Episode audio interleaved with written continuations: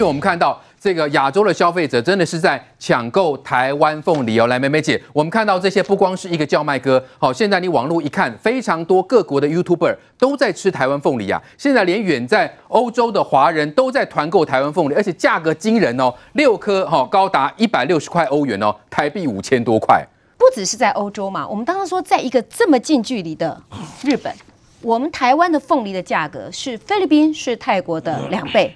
但是架上一空，在欧洲因为疫情的缘故，所以航运那费用就更高，高对，运费更高。可即使如此，它还是造成了疯狂的抢购。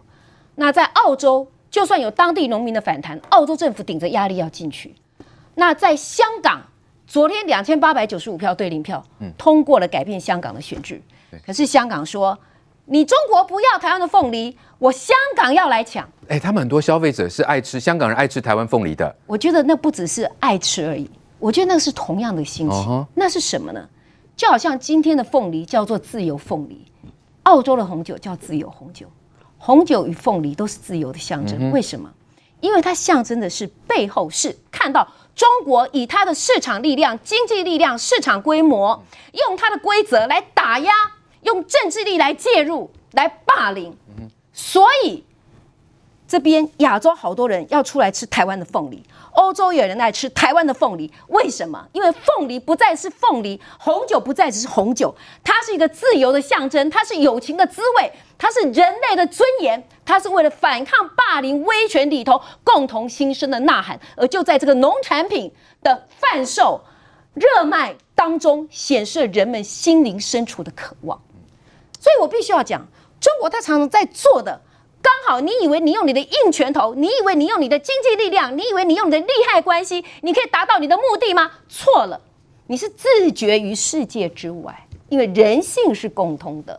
所以今天我们才来讲，为什么彭博社说台湾的凤梨亚洲各国都在抢，我们什么时候有这个好光景？对呀、啊，没有，以前没有过这样子啦，没有。为什么？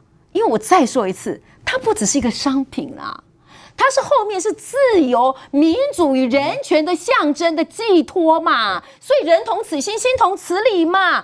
第二，我要讲，刚刚我们说韩国瑜说凤梨要价格崩跌了，就我们凤梨卖的好的不得了，国内涨价，国外也是大家来追捧。好，我要做一个对照组，要说对照起来，什么叫真正的爱农民？仲江，你知道吗？就在前几天，农委会发布了一个新的命令。因为我们运送到日本啊，运送到一些国家，我们有一些补贴，对不对？我们要帮助我们的凤梨农民。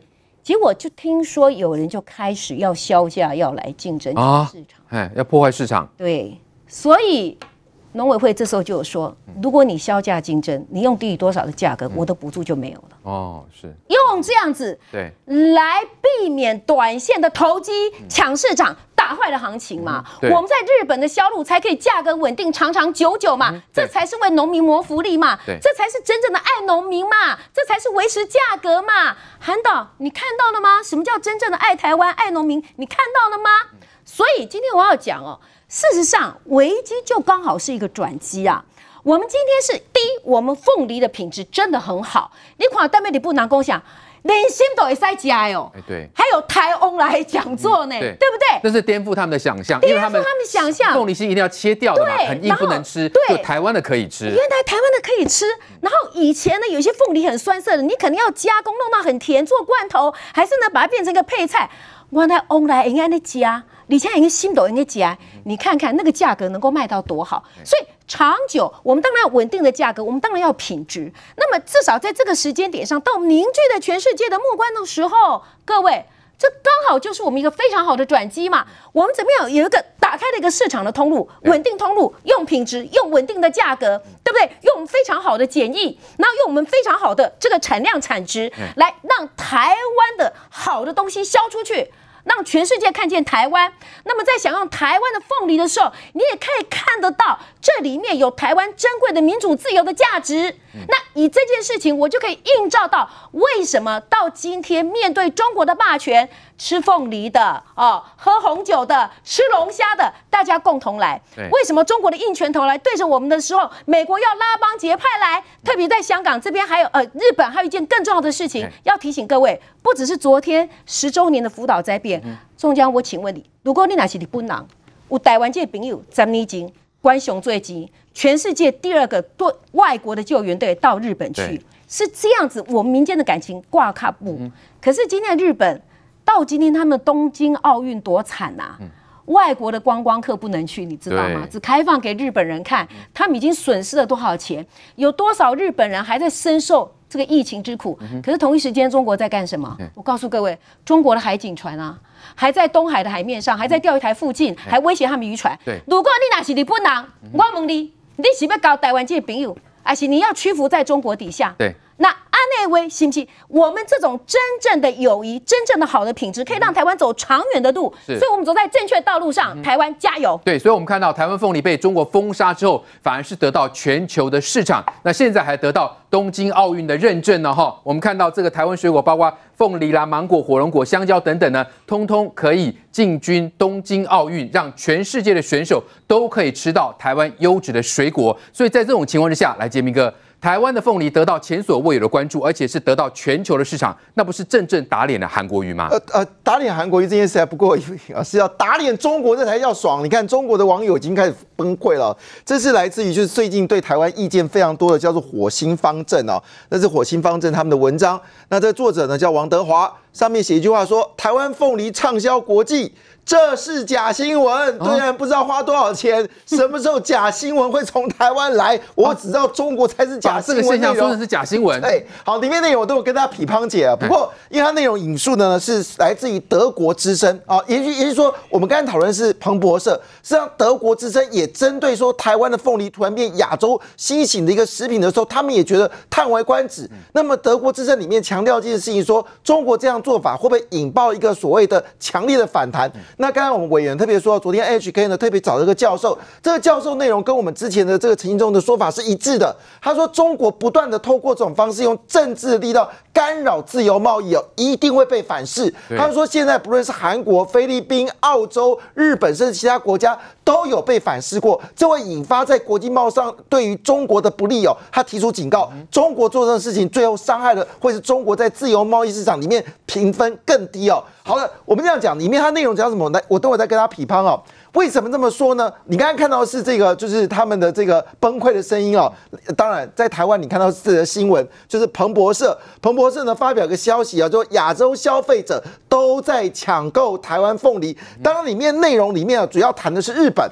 那我们刚刚看那位这个呃日本的这位主播在吃的时候，他讲一句话，好 juicy 哦，就大量的这个果果汁啊。那这个事情当然。你知道这是第一个动作，第二个动作你知道吗？现在在日本的社群网站啊，互相在传递的就是如何吃台湾凤梨。哦，所以很多地方的凤梨这个价价格就这个整个是价，就是就是说整个一出一上架就空了。很多这些贩卖者都在请请问一下，我怎么买更多的凤梨？所以所以刚才陈吉正是说还在加买一千两百万两百吨哦，这个数字恐怕还是在增加当中哦。增加，这是第一点。第二点，我要跟大家很难想象一件事哦。因为这个事情呢，让台侨就在日本的台侨，就是非常从来没有过的这么的团结。实际上，这些台侨呢，同时间可能在台湾有做生意，在东南亚做生意，所以他们现在告诉自己一句话：要让中国知道台湾人厉害。所以很多台侨呢，正在一波一波的跟台湾的这个农委会呢，在讨论，他们要由他们的力量继续把这个凤梨呢，到在台湾的商店。或者台湾相关的这些生意要准备全面贩售，也就是说，你现在看只是第一波，哦，第二波会是台台侨在日本的反扑哦。那当然，这个事情当然也就激励了，包括美国的侨胞啊，各国侨胞都关注到中国人在中国政府在欺负台湾，哎，所以中国可能会眼红哦，看我们凤梨大销。哦，所以现在在搞破坏了吗？对，那你知道这个火星 火星方阵呢？当然，因为搞坏，他一定会做这种反行销。不过我们来看这个，我们比方这个王德华怎么说？他说这个日本这些事情哦，哎呀，那个是假的啦，你也不过就一千两吨、一千吨呐。我们中国是四万吨，一千吨算什么东西？马上就说这个十分之九呢，都是中国，都是台湾人自己吃的。对。就算是我们台湾人吃的，我们一样把它价格吃高。他又说一句话说啊，这个没有，这个是补助啦，这个没有，对不起哦，现在摆明内销市场就是没有补助。这种心酸的内容哦，真的令人家觉得说你在说什么。而且你知道吗？他为了让丑化民进党啊，他还说一句话，你看哦，现在民进党说中国叫恶心的大陆，哎，我真的翻遍所有的媒体，我特别打恶心大陆，我真的找不到台湾有任何的媒体或任何的人说这是恶心大陆做的事情，所以中国人自残呐，他为了觉得他们这是错了，所以他们要自残自己身，自己要恶心大陆。我觉得这个王德华，这习近平要去留一下，这个人可能在破坏自己中国人自己的身份哦。那当然，最后结论是说。这就是台独的这个策略，好说摆明就是小粉红的内容嘛，所以看起来整整篇的通篇大论呢，事实上中国已经感受到这次凤梨的这个压力多强。事实上你不用你你不用看着反作用力，你直接去油麻地，好，香港的油麻地，现在香港的油麻地，你只要去看，你基本上只要凤梨一上架。就马上销售一空。哇！香港人用报复性的心态，一定要吃台湾凤梨。而且我说，就你不让我选举，我就吃台湾凤梨。没错，而且事实上，这些中国人真的小看了日本，忘记一件事情：台湾曾经珍珠奶茶在日中日本热销吗？那我这边谈到这件事情哦，日本特别谈到那个。我们的凤梨呢，大概是十五、十六度到十七度的甜度。他们非常自己骄傲的是富士苹果，他们富士苹果呢是十五到十六度。现在他们认为一句话说，哎，富士苹果要吃啊，台湾凤梨更要吃。意思说，我们一样是要巩固，就是日本人自己的这个凤梨，呃，自己苹果要自己来来吃。但是呢，为了这口气，他们自己也决定，他们要开始吃这个台湾凤梨。这件事情不断在网络上去宣传，现在他们最流行的就是刚才已经讲的，怎么吃台湾凤梨，怎么叫台湾凤梨。这件事是中国当时要一克制，要对台湾实行报复的，从来没有想到的事情。我觉得这画面呢，应该剪辑给这个韩国瑜。那韩国瑜呢，应该要去看哦，看完这些画面的时候，自己想想看，自己是台湾人还是中国人？如果你是台湾人，那你真的抱很抱歉，你恐怕连日本人爱台湾的心都不足够了。好，再来关心中国的军事动态。那中国呢，最近在这个中印边境，哈，特别是这个争议的边界呢，盖了很多房子。那这是不是先战先赢的概念呢？特别是我们也注意到。这个啊、中国的歼二十战机进驻了世界海拔最高的啊、呃、这个稻城亚丁机场，但是传出呢，这他们的最先进战机这个歼二十呢，每一次的起落呢就要换掉轮胎，怎么回事呢？正好，为什么这架先进战机会变成这个样子呢？两次起落就要换一次轮胎，那成本要多高啊？哎，观众朋友千万不要用汽车的轮胎的逻辑在想航空轮胎哦，航空轮胎都称为子午线轮胎，简单讲，它里面交织是直的跟横的。是那种垂直的，为什么？因为它里面非常非常难做，难做到什么程度？难做到中国科学院院长哦白春礼公开讲，去年中国不是列一份卡脖子清单吗？对，中国科学院的院长白春礼公开说，卡脖子清单其中有个就叫航空轮胎哦，轮胎做不出来，所以非常非常难做。正常来说啊，对于中国来，呃，正正常来说，我们一般的航空轮胎或者是战机哦。大概是一百五十次起降换一次轮胎，这轮胎有十一层胎皮，有外层胎皮啊、保护层啊、缓冲层等等的。可是你不会真的等它磨完十一层然后才换。简单讲，它第一层就是外层胎皮、保护层、缓冲层一磨完马上就换了，所以它外层胎皮一磨完马上就换，一磨完就马上就换。可是即便再怎么样，大概啦也是十五次，但一百五十次才需要换一次。那一颗轮胎十五万，非常非常贵。战机大概是三颗至少，所以说你看啊，就四十五万走了。可是你看啊，中国是这样中国。这个歼二十虽然在进闸在这个世界海拔最高的机场，那这个机场呢也不是完全标准标准机场，会有一些碎石子在上面，哦、可是也不至于两次就要换一个。嗯、唯一我可以想象就是说，它只能用国产轮胎，嗯、就是它并没有办法买到世界合格的轮胎，嗯、这是可以接受，因为是这样。中国一直还有个梦想，说要造大飞机，他们要造叫 C 九一九，就是类似于波音七三七那种大飞机。对，C 九一九对于习近平来说，不断说我们中国人要造大飞机，让大飞机飞上去。它是二零二一年交付，对不对？可是后来有回头看，它的晶片是外国的，这大家不用讲。它的引擎、发动机外国的，然后呢，最关键它的轮胎也是外国的。所以你看哦，中国对中国来说是这样子。他如果今天遇到这种状况的话，他变成是对中国的直升机来，呃，对中国的战斗机来说，他除了有引擎、有心脏病之外，原来他连脚也有病的，就他的轮胎也有病的。他轮胎有病什么？因为他做不出来。所以你看哦，当中国不断做共军绕台的时候，极端来说压力更大。就我就就像我常常讲的。中美制的战斗机的隐形寿命是一万小时，中国大概是六千五百个小时。然后呢，它如果轮胎，我们如果是一百五十次换一次的话，他们如果到平地稍微好一点，看起来也是五六次就要换一次轮胎。所以对他们来说，哎，我们是一一百五十对五次，甚至是十次好了哈，差十五倍。所以你看。对中国来说，它的压力其实反而是比它的歼二十一定会减少它的起降嘛，所以很少飞。所以你看嘛，我们现在看到在成都机场是非常这这部被大家拍到了。Uh huh. 你看歼二十啊、歼十等等排着满满满满满都是飞机。对，所以对他们来说，因为起降来说都是压力很大嘛。对，所以很多网友都说这些是在等着换引擎，还是说因为引擎寿命快要到了，所以舍不得起飞，还是说包含引擎、然后轮胎等等的每一次起飞的成本比一般国家来的太大太多了？不知道。但我只知道，当你中国不断的共军绕台、共军绕台的时候，他现在会承受比台湾更大的压力。为什么？因为现在美军也来了。现在最新讯息，你看美军除了无人机去抵近侦察之外，美军的分恩号也来台湾绕来绕去，对不对？他绕来绕去，今天最新的，你今天美军来到蓝屿之后，中国会怕、欸。芬恩号进台湾海峡，中国没什么好怕。可你过了台湾海峡是往南海走，中国也担心，我忽然去南海永暑礁打一炮怎么办？所以中国是派了驱逐舰济南号在旁边跟。可中国一样，中国对于中国，我飞机飞出去成本高，我船开出去成本也更高嘛？之前不是谈吗？中国为什么很多船都是冒黑烟？就是因为它烧的是重油，就它。柴油比较贵，它烧比较便宜的重油，所以你看哦，美国是不断的去消耗中国军力，所以之前有新闻说什么中国一年编五兆多的的军费，台湾一定比不上，内部很多人去唱衰啊，你台湾比不上啊，你不要跟中国比。对。抱歉，今天不是是美国在消耗中国军力，台湾在消耗中国军力，日本在消耗中国军力，印度你看在成都机场在消耗中国军力，对，澳洲在消耗中国军力，英国也来消耗中国军力，所以整件事情我认为啊，当我们站在世界民主联盟的这一边的话，其实我们。就不用担心我们的敌人有多强大。对，如果说啦，这个每起降两次就要换轮胎，在这种情况之下，歼二十一定舍不得长起飞啊。那这种情况下，对战力显然会造成极大的影响。那现在我们也关注到这个中国跟印度之间的边界，在喜马拉雅山边界呢。那这个外界就观察到，澳洲的智库就说啦，他们正在这个新建很多新的村庄，而且看起来是非常的新颖，像那种别墅型的。瑞德哥，这种这个是什么样的概念哦？就像那个南海岛礁一样。先讲先牙吗？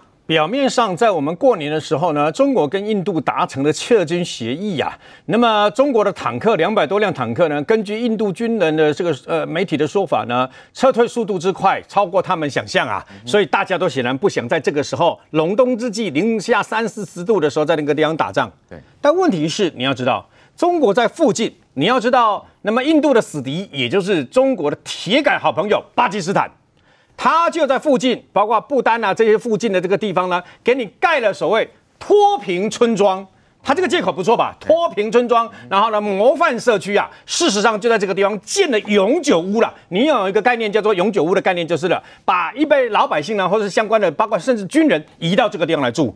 他以后是不是这个地方就结识，那么就成了一个呃据点，继承事实就对了。对，我有人民，所以我相信日印度也不是吃素了。印度经过这场教训了以后，你看那高速公路，那当年为什么高速公路要开开到边境，也是为了预防中共嘛，对不对？那么印度呢，表面上呢，我告诉各位，印度表面上好像跟中共啊，好像是各自撤军啊。你知不知道，印度在这个对峙期间呐，他曾经三次发射他跟呃俄罗斯所开发的莫纳瑞斯巡弋飞弹，号称可以棒的打中他相关的这个啊军舰的目标啊啊几百公里以外的军舰目标。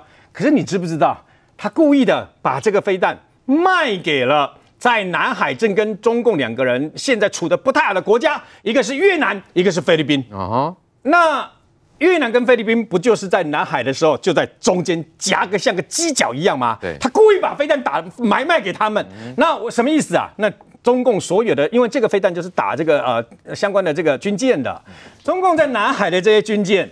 他以后在南海的时候，他会特别小心一点。除了美军和台湾之外，还有印，还有这个等于说啊，来自于印度卖的越南跟菲律宾呐。啊，是。所以，你不要以为说好像这个就没事了，印度跟他们好像从此以后就 OK 了。你不要忘了，今天这这几天开始的这个四方会谈啊，包括美国、日本、澳洲跟印度，他们也在会谈嘛。所以呢，一切都还没有结束啊！不要误以为说现在好像这样就结束了嘛。所以你看，美军的这个军舰直接绕过台湾海峡以后，这次不到南。海直接从巴士海峡绕到南屿的外海，他们干嘛？南屿外海，哎，各位要知道一件事，哎，他直接以前了不起，说把这个新闻公布这样就好了嘛。今天、昨天公布照片，今天公布影带，哎，他相关的反潜战机这样子升了拉拉去，你说这有什么了不起？不寻常就是了不起。为什么？中共的军舰也在旁边，然后告诉各位，现在每一天台湾有四艘军舰在台湾头跟台湾尾还有台湾海峡都在巡弋，搞不好我们的军舰也在旁边啊。那我们的飞机也上去了，所以事实上呢，表面上看起来啊，好像风平浪静，其实包括台湾、包括中国、包括美国等等，大家都很小心翼翼的在处理相关的这一块啊，南海火药库啊。对，所以中共他显然，他现在我告诉各位，他现在表面上你可以发现，习近平在两会啊那个进行跟那个结束的过程当中，他好像有放软。过年期间，因为过年期间那印度撤兵，对不对？中印撤兵，对，就在前几天。那已经在海上漂泊了大概快要半年的，为了抵制澳洲的优质煤，不是弄到自己缺电吗？对，七十艘。他让他进岸了耶，你知道吗？他让他进岸了耶，这些拉进岸一千三百多个水手已经不知道该怎么办了，你知道吗？输了吗？这边这边不断的在海上这样漂流漂流这样等等啊啊，不是说要制裁这个澳洲吗？然后呢，嘴巴还很硬，中国嘴巴还很硬，说我们没有放，我们没有放松。那请问你一下，那你为什么让这这个七十艘的煤进去？听说跟中国的相关的电力不够有关系呀，你知道吗？他对印度示好。他对澳洲示好，是各位，他今天也对日本示好啊。哦，为什么呢？透过国际奥会说，如果各地的这个选手，全世界快一百九十几个国家选手要派人到国那个东京奥运的话呢，中国愿意免费提供疫苗。哦啊，人民疫苗啊。不过我我我心里想说，这个呃这些选手可能要想看看。哎，对。为了为了一次的这个比赛呢，最后造成这些选手呢，可能要发高烧、尿失禁、包尿布一辈子，他们愿意吗？对，所以呢，可能要小心一点，因为轻微也许发烧、肌肉酸痛，因为可是会影响成绩啊。最好笑是东京主办单位说，我们到现在还不知道这个讯息啊，你知道吗？真的好笑，但是他就在跟这个日本的也是出讯息，他在卡好这边四方对谈，顺便在。